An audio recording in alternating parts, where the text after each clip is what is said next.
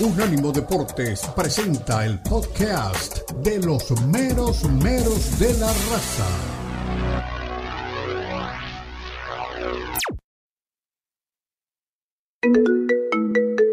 Expresa tu pasión por el fútbol, charla, discute y pregunta a tus amigos de los mero meros de la raza. Llama ya al 305 600 0966 305-600-0966. Opina desde cualquier parte del mundo vía WhatsApp 305-600-0966.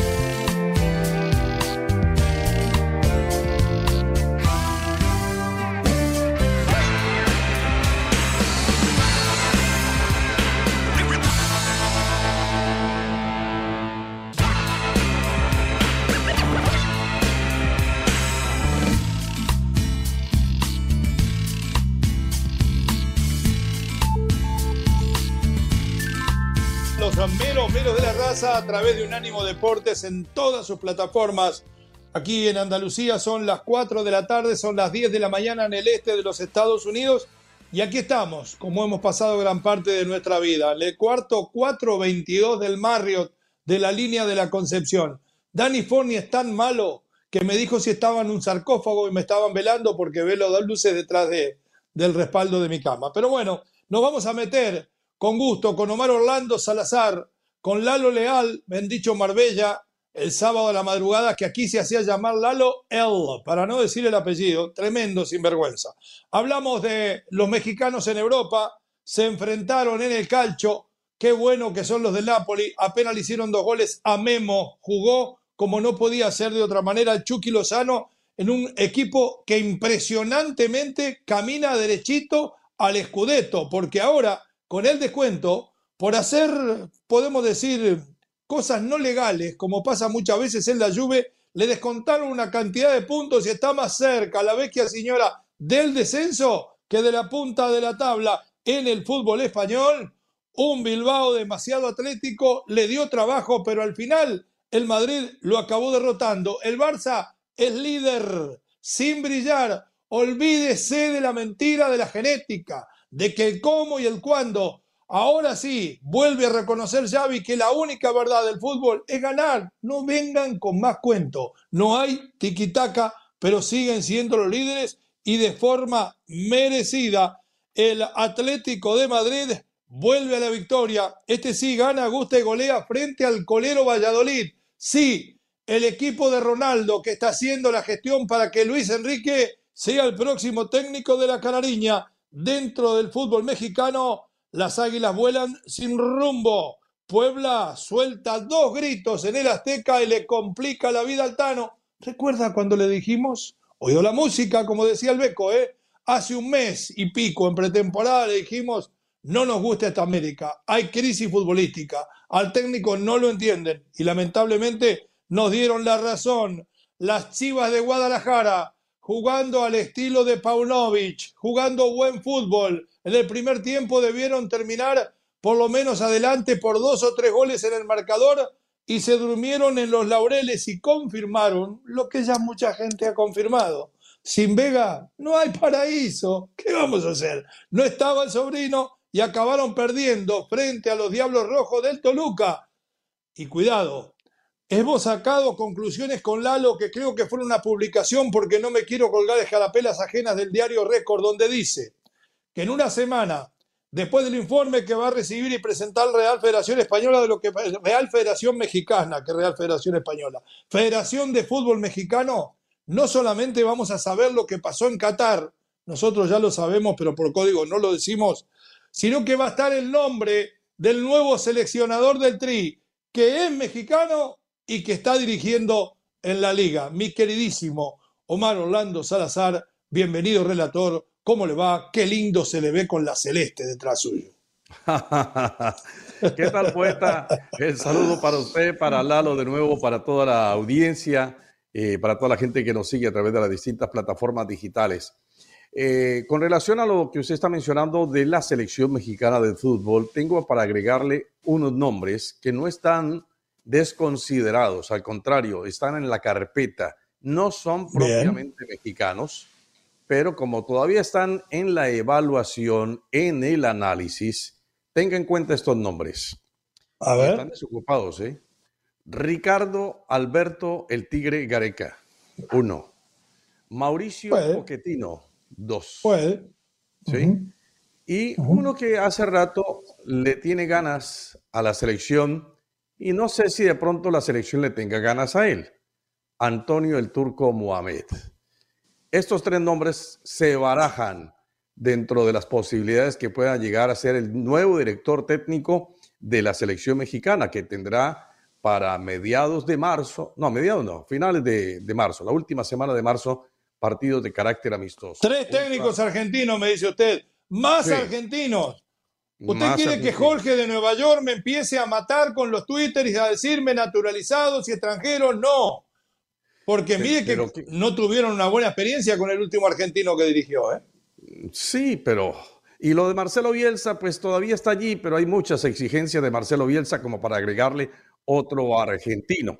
Ahora, en ese tema de la selección eh, para partidos que se avecinan de la selección del Tri, la, eh, la FIFA había impuesto una sanción por aquellos gritos homofóbicos que se han venido manifestando desde, desde hace mucho rato y que en el Mundial tampoco no fueron la excepción. Había hablado la Federación había hablado la FIFA de una sanción, de una multa. No hay que decir multa económica porque ya es redundancia. Hablemos de multa o hablemos de sanción económica. Y esa sanción económica era de una, una cifra más o menos alrededor de los 100 mil dólares, si mal no estoy. Pues la sanción se mantiene, es así, pero de jugar partidos sin público, esa no, porque replicó la Federación Mexicana de Fútbol y entonces sentaron esa voz de protesta y parece que les conceden el jugar con público. O sea que seguimos en las mismas. La federación pagará la platita, pero seguirá el público asistiendo a los partidos de la selección mexicana de fútbol. Entonces, perfecto. Muy bien, mi querido Omar. Solamente para agregarle para que venga la. Cuente. Lo, habíamos platicado en la primera hora, eh, el tema de Dani Alves, que es muy complejo, la verdad hay quienes opinan que la dama quiere sacar provecho de ello y hay quienes dicen que hay pruebas, que hay videos eh, donde se confirma que sí hubo una agresión sexual de parte de Dani Alves. Perfecto, esperemos a ver qué dice la justicia. Puma no esperó, se sacó ese contrato millonario de encima y quedó bien con respecto a los demás, marcando principios que otros no habían marcado. Bueno, eh, hablábamos en la previa en radio, qué linda la boina francesa, esa que tiene el halo L, como lo llaman en Marbella, eh, hablábamos un tema importante. ¿Recuerdan aquel USA 2, México 0, que tiraba siempre los hinchas de las barras y las estrellas dentro de lo que se cuenta Omar? Y se encuentra Lalo. Bueno, le vuelve a ganar, ¿eh? Le acaba de sacar dos jugadores nuevos. Brandon Vázquez y Sendeja se decidieron por jugar por Estados Unidos. Y no me vengan que después van a cambiar de idea. Por ahora, eligieron de ese lado. Mi querido Lalo, bienvenido. ¿Cómo le va? ¿Qué novedades de todos estos temas? Éntrele por donde más le guste, ¿eh? Muchísimas gracias, mi querido Leo, mi querido Omar. Un gusto saludarles, un gusto saludar a toda la audiencia. Qué desgorre de cendejas. Cinco partidos los perdimos en la mesa, en la tabla, por toda esta situación. No solamente eso, nos costó 10 mil francos suizos por la alineación indebida y todo, todo para que se decidiera jugar con la selección de las barras y las estrellas. Las formas no fueron las indicadas. Parecía un equipo de llano pidiéndole a Cendejas ahí junto con la maleta, le dieron el papel para que lo firmara minutos antes de subirse al ómnibus, al camión. Creo que las cosas se hicieron muy mal. Estamos hablando de una selección mexicana estamos hablando de unos organizadores de la próxima Copa del Mundo para tener este tipo de resbalones con cendejas. Lo que dijo el muchachito, ¿saben qué? Ahí se ven, pese a la presión del grupo, a la presión del director deportivo que quería meterlo en la selección mexicana. ¿No escuchamos aquí a, Baños? Baños. Yo, lo voy a convencer. Yo lo, bueno, un poquito a un tono un poquito más fresa. Yo lo voy a convencer de que juegue para México. ¿Y dónde está tu convencimiento? Va contra Serbia y contra Colombia. Me encanta su tono fresa, la verdad que es espectacular, eh, mi querido Lalo. Sinceramente, usted eh, me hace razonar muchas veces cuando hablan la mayoría de ellas. Y usted habla que las formas no fueron las mejores. A este chico prácticamente cuando se subía al camión en uno de los últimos partidos con el América le alcanzaron una servilleta, tal vez por aquel cuento de que Maradona y Stefano firmaron en una de esas, para que firmara el cambio de federación.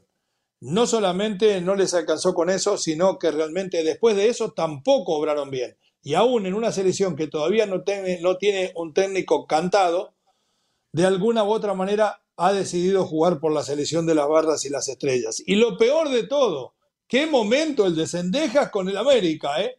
A los Isú, eh, pegándole con esa zurda ¿ah? mágica, ¿sí? Clavando un golazo y después en otra que se va muy abajo sobre la mano derecha del portero que también se pudo haber transformado en gol. Nos vamos a ir a la pausa con Omar Orlando Salazar, con Lalo L, con Daniel Forni, el arquitecto Tomás Colombo en los controles, con José Villalobos, Joe V también ayudándonos desde radio. Somos los meros meros. A la derecha de su pantalla, escanea el código y nos lleva a todas partes. Ya regresamos.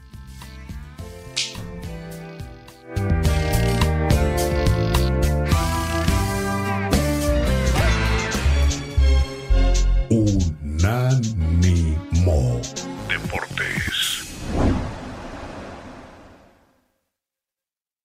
Atención empresas de todos tamaños afectadas por la economía. Si su empresa sufrió una pérdida de ingresos, preste mucha atención a este nuevo programa gubernamental. Si tiene cinco más personas en nómina, este programa gubernamental gratuito le pagará hasta 26 mil por empleado. Así es, su negocio puede recibir hasta 26 mil por empleado. Como cualquier otro programa gubernamental, el dinero está disponible, pero necesita que nuestro equipo de expertos lo ayude a obtenerlo. El dinero es gratis, no tiene que devolverlo. Si su negocio se vio afectado por la desaceleración económica, deje que nuestro equipo legal experto le explique cómo puede obtener hasta 26 mil por empleado. Y no hay límite en la cantidad de fondos que puede obtener. Llame a The IPG Law Group ahora mismo al 800-451-3169. 800-451-3169. Eso es 800-451-3169. Unánimo Deportes tiene su propio canal de YouTube para que nos escuches y nos veas. Unánimo Deportes en YouTube. Oh, míranos, míranos.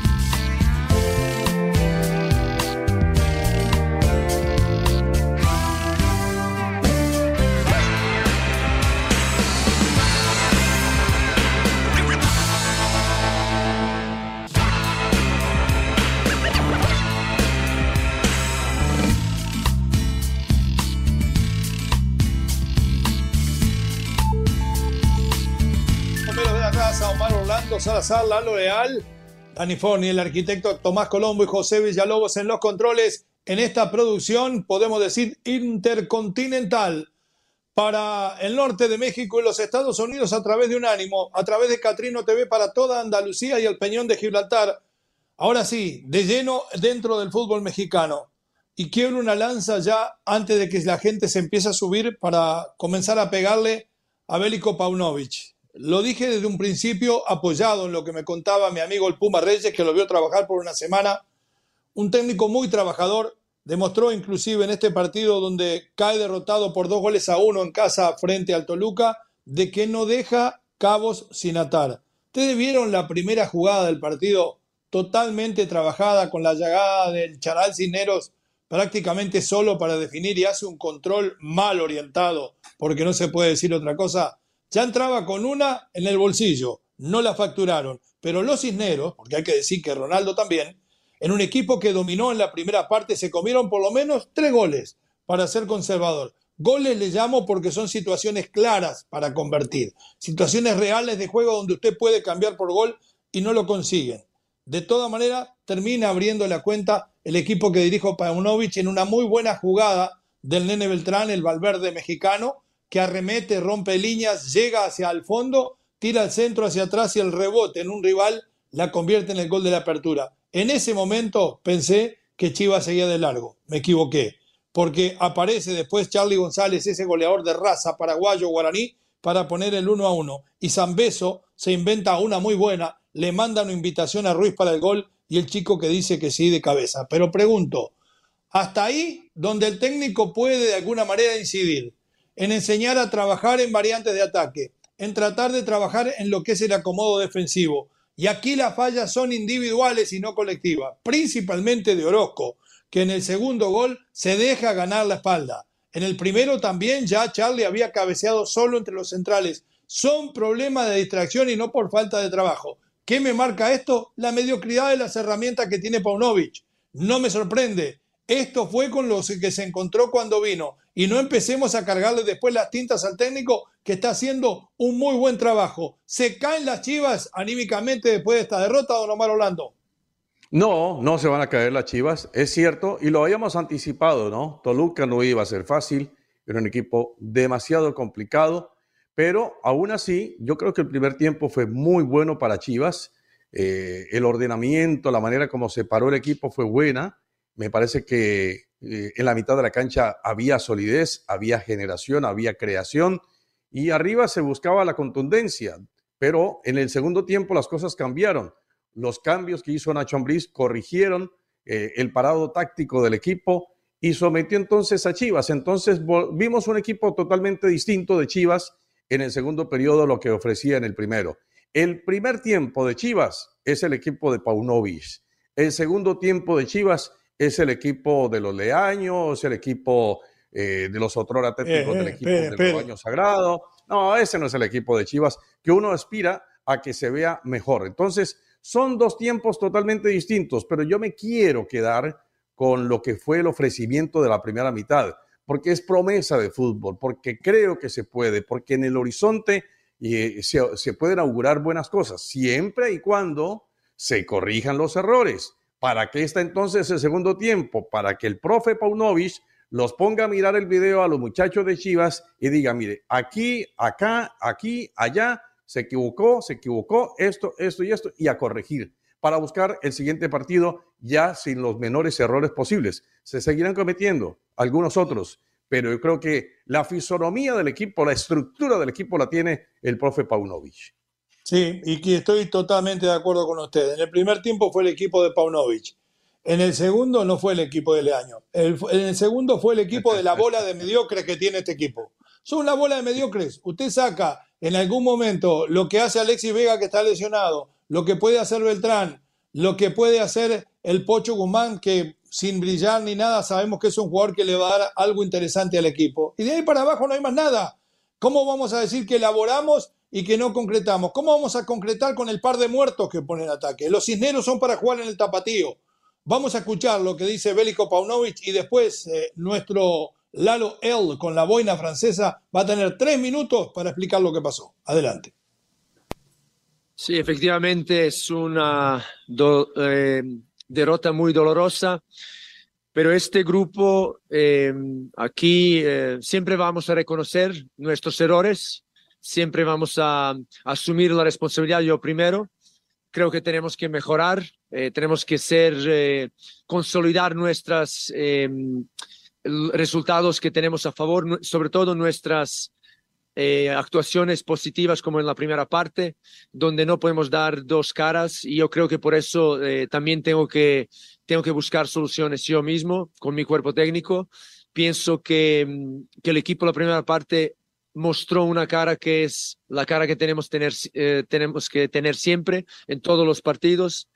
y, ser, eh, sobre todo, tener la consistencia de, de poder eh, manejar y gestionar los partidos que creo que en la segunda parte no, no hicimos bien y yo me, me hago responsable de todo esto. Pero desde luego que el partido eh, que hemos jugado eh, eh, planteado hoy ha sido muy positivo. Creo que eh, ha habido elementos eh, fantásticos en el grupo donde en la primera parte hemos presionado muy bien, hemos creado muchas oportunidades y esas oportunidades también hay que convertir. Creo que eso es la, lo que tenemos que buscar, la, la efectividad, tener, la capacidad de convertir las oportunidades rápidamente. Hasta ahí.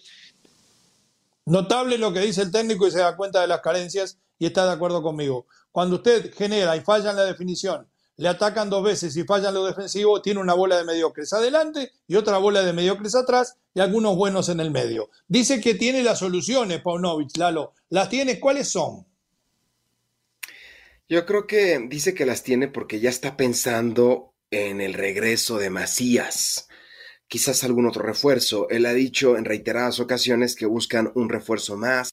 Lo despegó y está su ausencia, fuera un mes, 11, 12 días, casi la mitad del torneo, va a estar fuera Alexis Vega, Macías que no termina de recuperarse y las cosas no le están funcionando de todo al rebaño sagrado. Lo único que funcionó, no sé si ustedes, eh, sé que a veces le ponen mute, yo también a veces lo hago, pero de repente estaba en la transmisión con el SAP para escuchar el sonido local y escuché un cuerno así un cuerno, como los vikingos de Minnesota, en las chivas, un cuerno, el cuerno de la chiva, yo creo, se escuchó un cuerno ahí. Perdón, perdón, el, el, SAP, que es algún relator nuevo que hay, porque yo hace años que no los escucho. Le quitas, el ah. sonido al cronista y te deja el ah. sonido ambiente. Pero, pero, pero venga, ese Ah, no la tenía esa. Ese cuerno y te sientes en el estadio, te estás con tus chelas, con tus amigas, y te sientes en el estadio. y es la sala de tu casa. Le cambió hasta la mirada.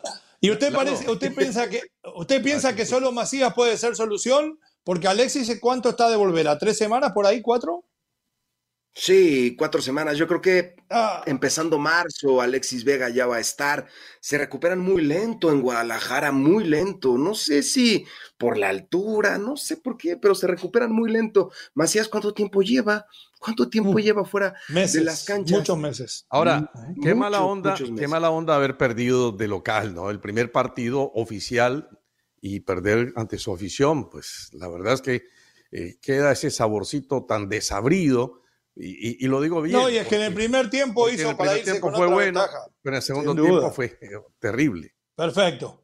Nos dice Lalo, yo sé lo que dice, nos deja entrever porque él tira la piedra y esconde la mano, que demoran demasiado en recuperarse. Dice que los muchachos tienen demasiadas distracciones en Guadalajara y en vez de hacer todo el trabajo de la fisioterapia, hacen la mitad y se van al boliche. Eso es lo que quiso decir. Pero además, además me dijo que en Chivas hay cuernos. Es así que no lo tenía. Un minuto de Nacho Ambriz, el técnico ganador, futuro técnico de la selección mexicana. Festejan todos en la CONCACAF. Adelante. Que el equipo supo reaccionar. Te reitero, fue un primer tiempo, la verdad que para mí aceptable de Chivas. ¿Cuál pudo haber sido ese error que nomás nos, nos, hicieron un gol? Y después rescato, te digo, que el equipo con la modificación que hice respondió, respondió mejor, empezamos nosotros a presionar, empezamos a recuperar la pelota, a tener mejor circulación meniala de un lado a otro. Y después, bueno, creo que hacemos dos buenos goles que nos permite, te reitero, sacar un triunfo, pero creo que fue un partido de, de, dos, de dos tiempos. Uno donde Chivas nos dominó y creo que en el segundo nosotros hicimos lo necesario para sacar esta victoria. Hasta ahí, Nacho, ¿eh? Ellos dominaron en el primer tiempo y dijo, nos perdonaron. Nosotros con los cambios no. Muy clarito, el futuro técnico de la selección mexicana festeja Canadá festeja Estados Unidos. Pausa, ya volvemos con el empate de un América que hace como 500 días que le dije que estaba en crisis. Somos unánimos, somos Catrino, somos los meros meros de la raza.